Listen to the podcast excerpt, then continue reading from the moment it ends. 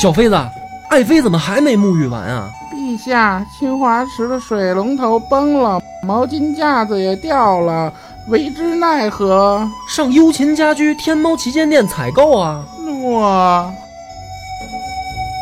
本节目由优琴家居天猫旗舰店冠名播出。把青展兮吴红袖，揽高蓬兮煮美酒。一曲奏罢演刀歌，望古今兮多怀忧。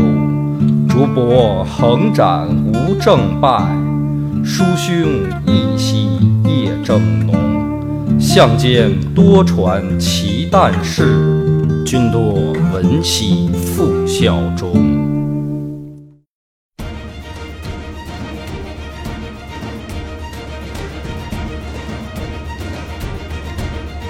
大家好，欢迎收听《野史下酒》，我是主播恶霸波，老番仔彭越，林星，波哥，你这回也不用试麦了，咱直接开始了啊。就是之前呢，我这个特别早之前啊，听过一个这个算半笑话吧，就是说人间什么最悲惨啊？我以为你要说人间自有真情在啊，这是最悲，你要信他才是最悲惨。是对人间真情这个事儿，主要是看看钱到不到位，没错。什么最悲惨？凡哥，你觉得什么事儿最悲？不是那个爬电梯那个悲惨那个故事啊，就是你觉得什么什么是最悲惨的人？就是人活着呢，钱没了，钱没了，差不多，或者说身体健康出现了问题嘛？零星呢？零星觉得啊，我觉得就是过得没意思啊，过得没意思就是最悲惨。对呀，就是没朋友啊，没朋友，没得聊啊。月呢？你觉得？我觉得没有精神世界是最悲惨的。没有精神世界哇！你们这个追求都挺高，就帆儿哥这个层次在人间啊，我这叫实际，对吧？就是我我听那个笑话啊，是这么回事，就是说这人啊，先中了一个五百万，然后呢，后来呢，这个就是中了五百万以后找彩票兑奖嘛，然后彩票发现这个洗烂了，洗衣服洗烂了，然后兑不了这奖了，就是说这种这种事儿是最悲惨的，就是说他他要一直没有这五百万，啊，从头到尾他没有啊。他没事儿，但是呢，他结果他他中了五百万了，就是曾经拥有过，然后突然又没了，这种事儿，这个心理落差特别大，然后这个人呢，就是陷入了一种就是特别觉得自己特别悲惨的命运里面。对，就跟我丢了五块钱和用五块钱拿买了一冰激凌，但是啪叽掉地上。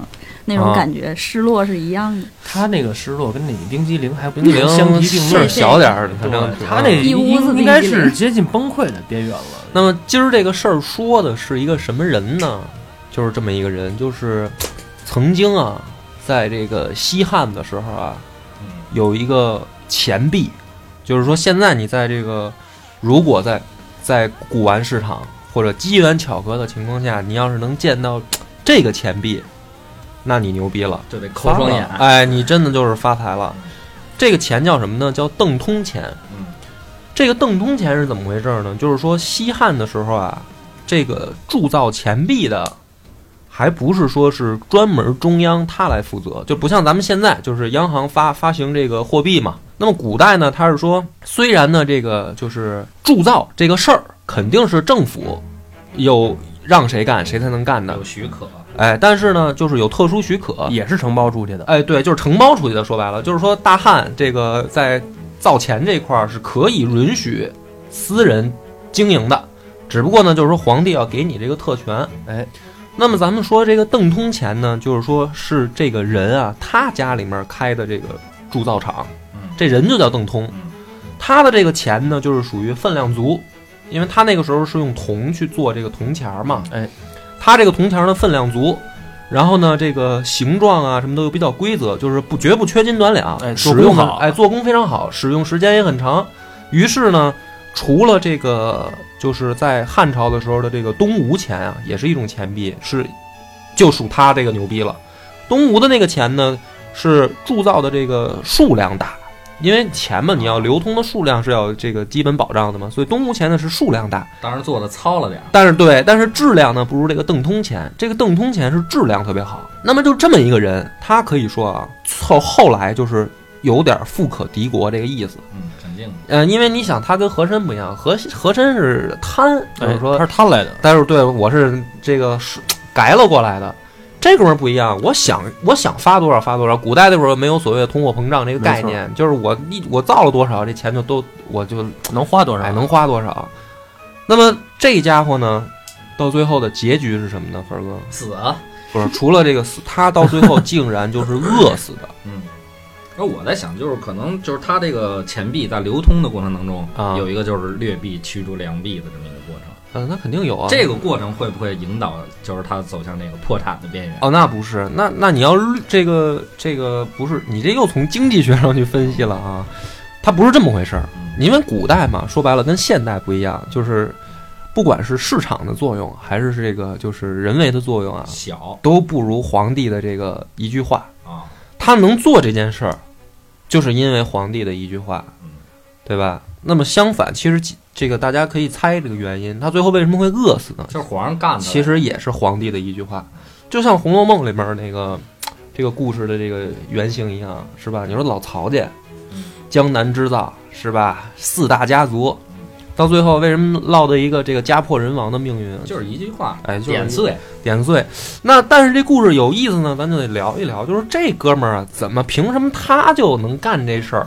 首先，这个邓通啊，往上查查三代。是铁匠，不是 不是铁匠，往上查三代啊，就是不是贵族，就不是大大门大户大官僚，嗯，没有。然后呢，这个没有任何的功绩，没有经过这个举孝廉的这么一个过程，普通人，哎，普通一个老百姓，平头老百姓，怎么就他妈就就皇帝就看中他呢？嗯，这就是野史这个故事啊，咱就这么说，怎么回事呢？这个邓通啊，他是这个四川人啊，四川人呢可以爱吃回锅肉，呃，爱吃回锅肉还可以啊。然后呢，这个家里边啊，属于家境还比较殷实，为什么呢？因为在这个汉初的时候，不是有这个动乱嘛，打仗嘛，然后他们家呢是从中原搬到这个就是南方去的，所以呢没有受到太大的影响，就是本身家里面有点底儿。那么汉朝的这个制度呢，跟后世不一样，因为后世大家都知道，从这个唐朝开始有科举，科举的意思就是说，像你这个平头老百姓是吧，有翻身的机会，有翻身的机会，你可以通过考试扭转自己的命运，然后你也可以这个到朝廷里面当官儿。可是汉朝呢，没有这个制度。那么你作为一个他这样的这个就不算什么大家庭出身的孩子，他怎么扭转命运呢？有一个办法，就是西汉的时候啊，可以选郎官。这个郎官是什么呢？就是说规定啊，如果你的家产在十万钱以上，那么你可以自备路费，然后自备这个吃穿用度的这些东西，然后把你的孩子送到京城来。送到京城来呢，然后报名参加这个郎官的选拔。以这个郎官就是所谓的公务员。那么这个郎官呢，他进到就是皇宫里面以后啊，会可能给安排他各种不同的事情。那么这个是一条途径。那么为什么会有这么样的一个政策呢？第一个就是说，在汉朝的时候呢，没有科举嘛，没有科举的话，那么就是你等于有才干的这些世家大族呢，他不能愣推啊。他阶层比较固定，对对，他那么他为什么也有一个十万钱的限定呢？就是说你也不是什么人都可以来，你首先你家里面得有点底儿，你到后来所谓的什么，也就是现在话说，可以算是一些社会精英吧。哎，就是说你先把这个等级先区分出来了，十万钱以上、十万钱以下，你的家庭出身其实就已经有一个不同了。对，但是你别忘了，你十万钱自备这个什么乱七八糟的用度，你来这儿以后不是说让你当大官儿。这个郎官进到这个宫廷里以后，他干的很多事儿其实是很基础的一些工作，也是听差的。哎，也是听差的，基层啊，基层。那么这个邓通进到皇宫以后，他干的什么呢？叫黄头郎。这个黄头郎呢，不是拉皮条啊，这个卖票啊，黄牛郎那是。黄头郎他是什么呢？就是说，在这个宫殿里面呢，有的什么花园啊，什么这个有水的地方，他有这个船。黄头郎呢是这个撑船的啊，船夫是这么个。我以为园林呢，花十万块钱啊，上那给人撑杆去。对，那为什么呢？为什么还愿意呢？因为那是皇宫啊，那你离皇帝近啊，你有就是有见哎有机会。因为的确也是，就是说皇帝他也是这个，你要挑选个什么人干点什么事儿，你也得从周周边熟的人来。你在他妈四川撑撑船，谁认识你啊？就是这么个道理。为什么叫黄头狼呢？这个西汉时候也迷信啊，就是说这个有五行之说，这撑船呢，它不是水吗？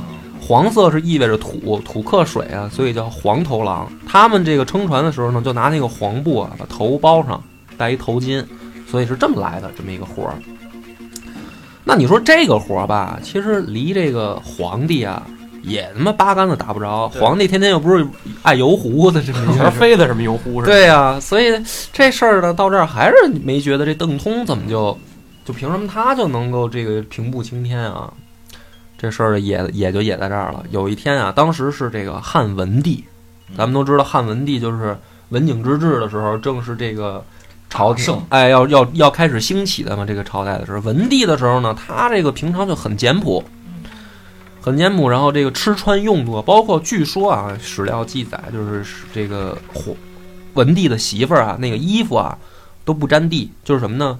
它省布料短怕短磨损。啊，怕磨损。超短裙儿应该是你看那个现在咱们那个就是现在流行的是电视剧《芈月传》吧？啊你看那里面的衣服吧，那都跟那个大了地啊，大了地，呃一走都干净了，不用清洁工这个 宫里边儿，就是节俭到这个程度。那么这个皇帝，这样一种皇帝，按说就更不能、更不可能啊，给一个就是随便的一个人什么大富大贵的这个可能性，因为他节俭嘛，他就避免说这个铺张浪费。铺张浪费，避免说用这些就是不靠谱的人。你既然要用这个人，一定是严格选拔，是吧？你世家大族，这个是首先肯定的。这个人的品行什么，经过一番严格的考察，靠谱，哎，你才能干这种就是可能产生腐败的这个活儿。他绝对不可能说找一撑船的说你就去给我造钱去，那绝对不可能。在文帝那一朝尤其不可能。这事儿也就也在这儿了，就是说，据说这个俩啊搞 gay，你知道吧？啊但是呢，这个搞 gay 这事儿呢，你也不能这么直接这么说，还是有个由头。他怎么认识的呀？是哎，就是说呢，这皇帝呢，平常都好什么呢？好这个长生不老啊，你知道吧？炼丹什么的。哎，不是炼丹，就是说他总有一种美好的向往，就是我能在活的时间长一点儿。如果实在活得长不了怎么办呢？那我能不能换一个物种？比如说我成为仙人，我不当人类了，寄生一点儿。哎，所以呢，文帝呢，其实到了这个就是上了年纪以后啊，他也有这个美好愿望，就是我能不能这个成为仙人？封建迷信，哎害死人。那么日有所思，就夜有所梦。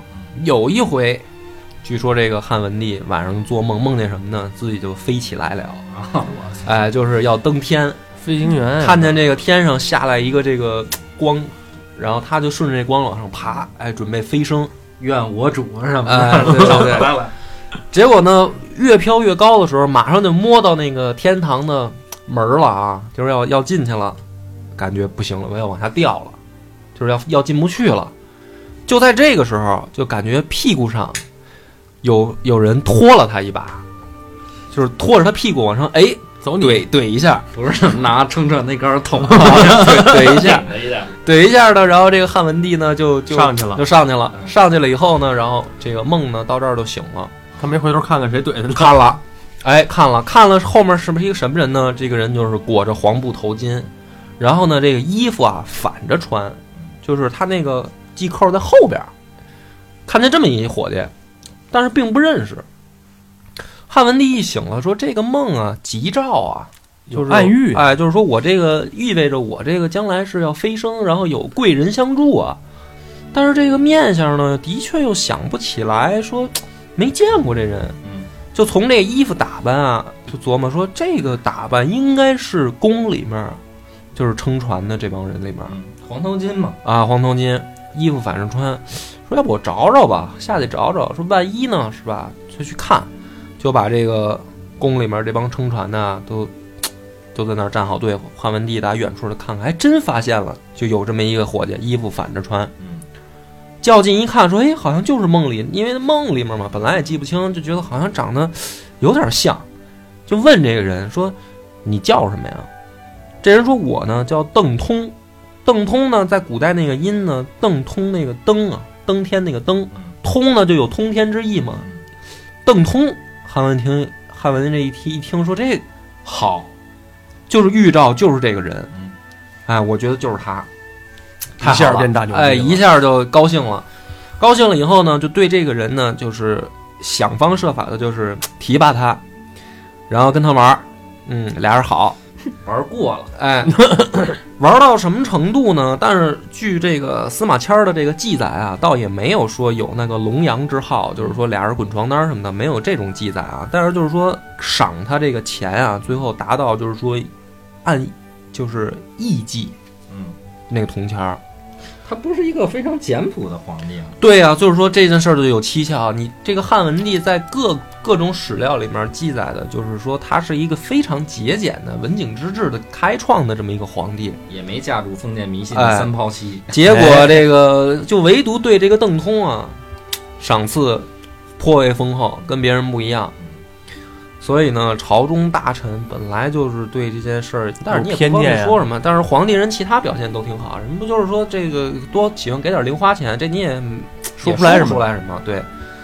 但是呢，咱们在这儿提一点了，就是这邓通啊，他是在司马迁《史记》里面的这个《奸佞传》里边，啊，他不是一好人他，不是一个忠臣，或者说在在历史上对他的评价是把他作为奸邪一类的。哎，那怎么他就奸邪呢？你说到这儿，这孩子也没干什么事儿，对吧？这是皇帝一厢情愿的，他 又不知道人家梦见什么了。对，但是呢，这哥俩关系好了以后啊，汉武帝不是汉文帝啊，这个后来年纪越来越大呀，身体的这个机能啊嗯，就逐渐出现了一些下降，下降问题，而且呢，据说患上一种这个很痛苦的病。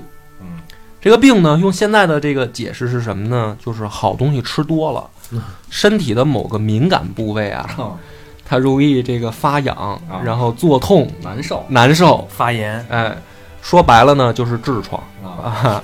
这个史料里面记载的很隐晦，据我分析就是这病啊。要不就是肛瘘什么的，哎，对，反正就是这个这个这个问题。这个问题呢，据说是给汉文帝有的时候疼的呀，就是死去活来的。哎呦，不知道可怎么办好了。而且这个伤口据说日益的这个恶化，开始溃烂，然后流脓什么的。肛周脓肿，这太呃，医怎么不管用？对，太医这个时候其实那会儿也没有二龙路医院，哎，对，主要也是挖不了啊。这个时候怎么办呢？邓通在旁边看着着急，就是我心爱的他，嗯是吧？因为这个病，让我怼对恨 对，是不是我今后在这个晚上不好弄啊，这影响业务啊？这个怎么弄啊？有一回啊，据说这汉文帝在在床上疼呢，就是死去活来，直出汗，疼晕过去了。哎呦，这个邓通心疼着急，就把这个汉武帝这个衣服撩开，裤裆扒开，上去以后进行跪舔，就是作农。那这个事儿非常恶心啊。嗯，就是，但是呢，这 个 他这个汉文帝呢，逐渐的由昏迷醒转过来，好转，然后看到了这个熟悉的一幕，这不是你胡编的，真不是我胡编啊，这史料有记载，真真有记载啊。然后汉文帝就是说这个痛处啊渐渐减轻，然后这个还有异样的快哎，感，还就就出现了快感，嗯，生理产生了反应，就问他说：“哎呀，说这个你辛苦了哈，这个什么味道啊，是吧？这个是我瞎编的啊。”邓通说：“不辛苦哈，这个这个应该的，应该的。为了你，我什么都愿意。”哎呀，给汉文帝感动的，就是说，你看这他娘才是忠臣啊，就是没没白疼，太好了。太好了，不管用。他这个病不是说作一次就好的，你知道吧？过两天他就又起来了。于是呢，这个邓通呢，就是变成了一个熟练工种，你知道吧？就是说汉文帝这屁眼儿一有事儿，他他就跪下就就 就去就是跪舔。哎呀，这个时间一长啊，汉文帝给舔好了是吧？哎呀，就是渐渐的这个病啊，还真有起色。有一回啊，心疼。哎呀，就是也是心疼这邓通，就问他，俩人聊天嘛，经常一块玩嘛，说这个，你说这个我这大汉的天下啊，谁最爱我？这意思其实很明显，就是这意思就是夸他了，哎，就是那意思，我觉得就是你最爱我。结果呢，邓通啊，这个时候也不知道是什么这个福至心灵，开了窍了。他说不是我，嗯谁呢？说我陛下，我觉得这个天下应该是太子最爱您。这个话呢，我分析啊，他应该是也有这么两层意思。第一个呢，邓通也不傻，也知道皇帝呢上了年纪了，他呢也得为今今后自己这个将来做做准备嘛，所以呢潜移默化呢也想去拍拍太子呗。呃，皇帝今天高兴了，然后说谁最爱我？太子最爱你啊！这话传到太子耳朵里，那不多好是吧？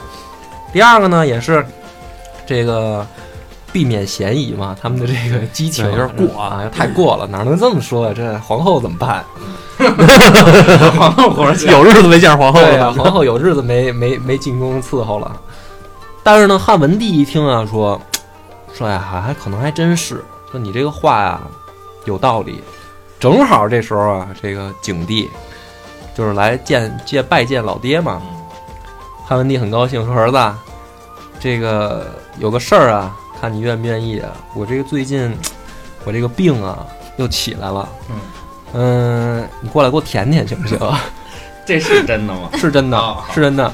这个汉景帝呢就惊了，说：“我操，舔屁眼儿这事儿没干过呀！说就是你是我爹，你也不能这么要求我呀。但是呢，你说太子这个身份就尴尬，是吧？你说这个关键的节骨眼上，你要是让皇帝老子不高兴了，那你很有可能这个太子之位就不稳当。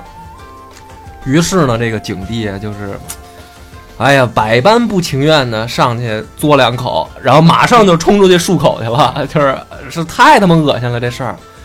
结果这事儿啊，文帝就不高兴了。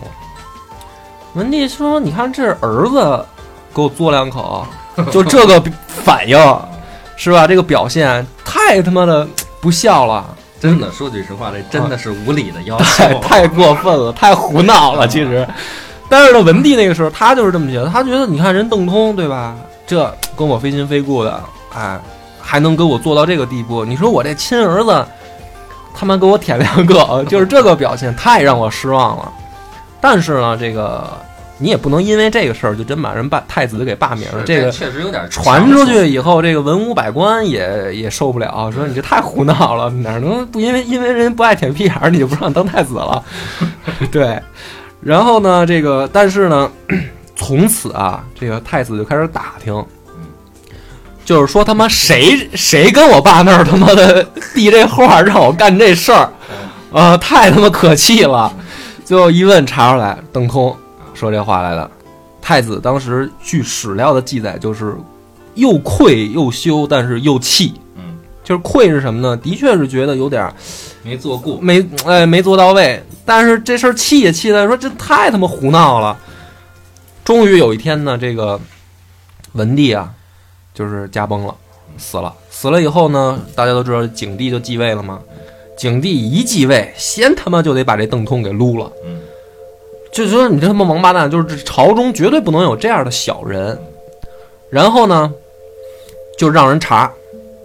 皇帝要是查谁，那找点罪证，底下人可来劲了，是吧？查就说这邓通呢，越境铸造钱币，嗯，就是他这个造钱啊，你是有一个这个就是范围的，比如说他那个就是他那个铜山封的就在这个四川他那个家乡那儿，就是你只能在这儿造，啊，至于你造完了，你这钱流通出去没问题，但是你不能说跑他妈河北造来，或者你不能跑山东造去。查呢，就其实给他捏造了这个罪证，因为邓通这个人啊，其实呢骨子里面我觉得还是一老实人，他就知道自己的这个财富来的呢不太太快，不太正道，所以他特地的还嘱咐自己，就是父亲跟这个兄弟什么的，在家乡管这个造钱厂的这个这帮人，就是说你们一定要用这个好的铜，然后分量要足，然后一定不要违法违规。这权力可来之不易。对，就是说千万不能让人挑出错来。那所以他那个邓通钱当时就是说当时那么出名嘛，就是因为他们用心做。但是呢，这个明显就是景帝其实是下面人给他安排的黑状嘛，就给他给他给双规了。双规了以后呢，景帝还不过瘾，不过也呢，就是说这个要不然也舔一舔。不是，那景帝没这毛病，还年轻。就是说啊，说你呢，这个违法了以后呢，你造了多少钱呢？你得赔给国家。就是你这不是乱搞多多发行了吗？你得赔给国家，所以呢，还给他记了一笔账，就是他还反而欠国家多少钱，欠了好多钱。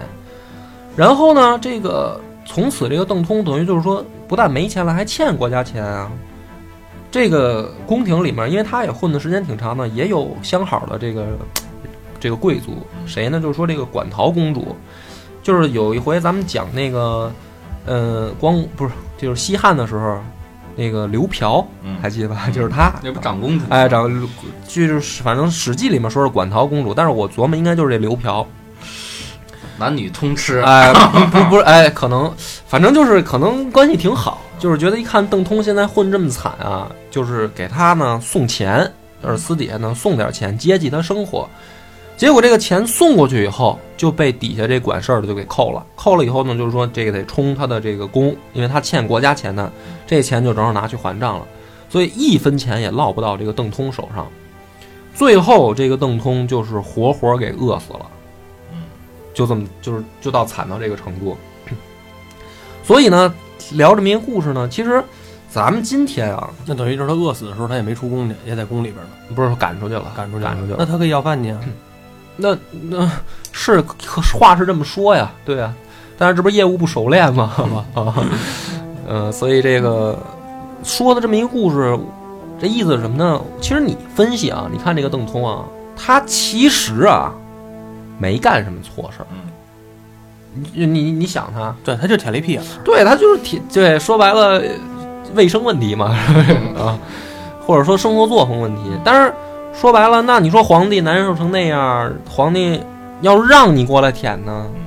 我觉得这事儿是这样啊，嗯就是说这个邓通啊，从他干这件不耻的这件事儿，嗯，就能分析出他这个人没下线，对，没有下线。哎，嗯其实这个没下线也影响了他后期皇帝问他话的时候，嗯他那个推荐。嗯他之所以是这样的人，所以他才能说出这样的话。你要换他妈李逵过来说，直接给他剁了。嗯，所以他这个没下线，也是自己染上雷的这么一个最主要的原等于因。说白了，他已经顾虑到，呃，景帝要完蛋了，嗯，不是不是文帝要完蛋了，然后景帝要上来的时候呢，他得有一个后路。嗯，但是没想到，他这么一说，玩线了。就是他这个做事的没下限。所以这件事儿啊，我觉得从两方面说。第一个呢，首先这个并不法治，就是说你治一个人也好，捧一个人也好，然后你并并不是一个好像有规矩的，就是完全根据自己个人喜好。文帝的高兴了，我就要抬你，我就捧你，我就让你富可敌国。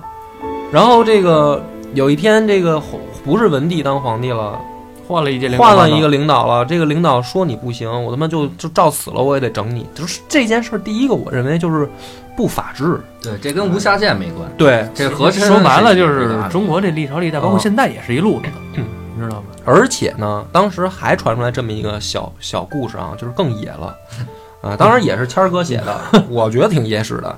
就是说有一回啊，这个宫里面有这个算算算算命的，汉文帝就找人来算，说，哎，你给我算算这邓通他将来怎么着？这算命就说啊，说这个邓通将来得活活饿死在街上。这汉文帝还不信，说怎么可能呢？说你知不知道他的命运取决于我的手中？我想让他富可敌国，他就可以富可敌国。所以在文帝的时候，的确让这个邓通做到了富可敌国。但是文帝一死，他就是就是活活饿死，就是中了这个当时算命先生那卦了。但是呢，咱说到这儿，好像是这个就是在在说古代不合理啊。但是同时啊，古代还有一条这个就是辅助的线是什么呢？就是说虽然不法治，但是呢有士大夫精神。这个士大夫精神是什么呢？就是说为什么司马迁儿把邓通写在《奸佞传》里边呢？奸佞，你想想他应该是什么人？比如说贪污，对吧？比如说这个渎职，呃，比如说乱用这个国家的行政权力去干一些自己想干的事儿无下线，的事儿都能干，对？吧？比如说这个劝皇帝去吃喝玩乐这种人，或者你比如说这个去发动不义的战争，然后失败了，这样的臣子说你可以说他是奸佞。但是这个邓通配在这个《奸佞传》里面，是不是有点过了呢？并不是。为什么不是？这个道理是这样的：第一个，士大夫一族，就是说皇帝给皇帝打工的这些贵族或者这些大臣，他们是有一个气节的。这个气节就是说，从春秋战国，包括到了汉朝，汉朝虽然是一家统天下了，家天下了，但是士大夫跟皇帝之间还是延续着一种互相的尊重。皇帝见到这些王公大臣丞相以后，也是要起身行礼的，不是像后来的这个清宫电视剧里面演的，皇帝跟龙位上坐着，底下跪着一帮，然后齐声高呼自己是奴才。他不是那样的，在汉朝的时候，知识分子跟这个权权权势阶层，他们之间是有一个互相的尊重的。那么这个意思代表着什么呢？就是说，我尊你为皇帝，我是臣子，我要守臣子的礼节。如果我没有臣子的礼节，我做的事儿不是按照臣子应该办的事儿，你皇帝可以可以动我，你可以办我，你可以整我，但是。如果你皇帝没有个皇帝的样儿，那我们是这个臣做臣子的也可以不尊重你，我也可以不当你这个官儿，这挺好。对，就是说在汉朝时候还是有这么一股风气的。那么邓通这件事儿呢，影响的就是士大夫这个潜规则，就是邓通你作为一个朝廷的大员，就是他后来也当官了，他不是在一直撑船了，他也当官了。你当官了以后，你要守我们官场的一个规矩。你做事儿要有一个下限，你不能越过这个线。如果你这么没下限，那好，那你是不是影响到朝廷？如果你不影响，我们可以睁一只眼闭一只眼，把你当一个这个走狗就完了，我们不搭理你。但是如果这件事儿影响到了太子的继位，他这句话其实影响了文帝跟景帝之间的关系。如果因为你的没下限，导致了太子都在皇帝面前有了隔阂。你就影响到了我们的政政局，没错，你就影响到了我们这个帝国的命运。你把这个风气带坏了，你把整个下限拉低了，你就是奸臣，你就是佞臣。他没有这个精神，对，你就该死。所以当有一天景帝出于，当然景帝不好意思说是因为他当年逼我逼我给我爸舔屁眼这个事儿啊，但是肯定是因为这个落下的伏笔。所以当有一天景帝要办他的时候，文武大臣一律的支持，就是这样的人就应该办他。所以咱们这个讲这么一个小故事，就是说什么意思呢？就是别动皇帝，就是说这个 首先啊，你做这个事儿啊，你你不是说光光凭你的，首先你必须要有精神，第二你要有底线，有对你要有底线，不是说你自己没底线了，你你就可以觉得谁都没底线，谁都没底线了。就包括你在这个公司也好，咱们这个在外面碰到的各式各样的人，包括在社会上也是一样，在社会上也是。不是说啊，你觉得自己他妈干事没底线，然后平常不招人不惹人就没事儿了？哎，你说你不按规矩出牌，那别人也跟你一样。就是对啊，就是你在他妈媒体上这个乱乱乱乱七八糟的什么这个各种门是吧？然后这种事儿，你觉得你没有责任，你觉得没事儿，那不是这么回事儿的。你整个把这个道德底线拉低了以后，你就是影响到别人了。对，而且现在又有人肉，招边一两天就找上你家去了。所以呢，你要从这个层面上来说呢，这个人又就是可怜之人又必有可恨之处，哎，他才会有这么一个下场。这个下场就是让他经历人间最悲痛的，曾经拥有过的东西，又没有，又饿死街头的这么一个结果。但是这个故事呢，其实是挺他妈胡闹的啊！但是真的是他妈司马迁写的，不是我但是说的。这事儿得小心，你这可能影响，就是会有两拨人来找你：一 学者啊，学好吧，舔过的；二经济学家。这邓通弼在四川，他的这个重要程度相当于西安的交子啊，这是有记载的。是啊，三就是这帮从业人员可能会来找你，是吧？那好吧，没关系，不管怎么说，这个故事。这个很精彩，那咱们本期节目到此结束，感谢大家收听，再见。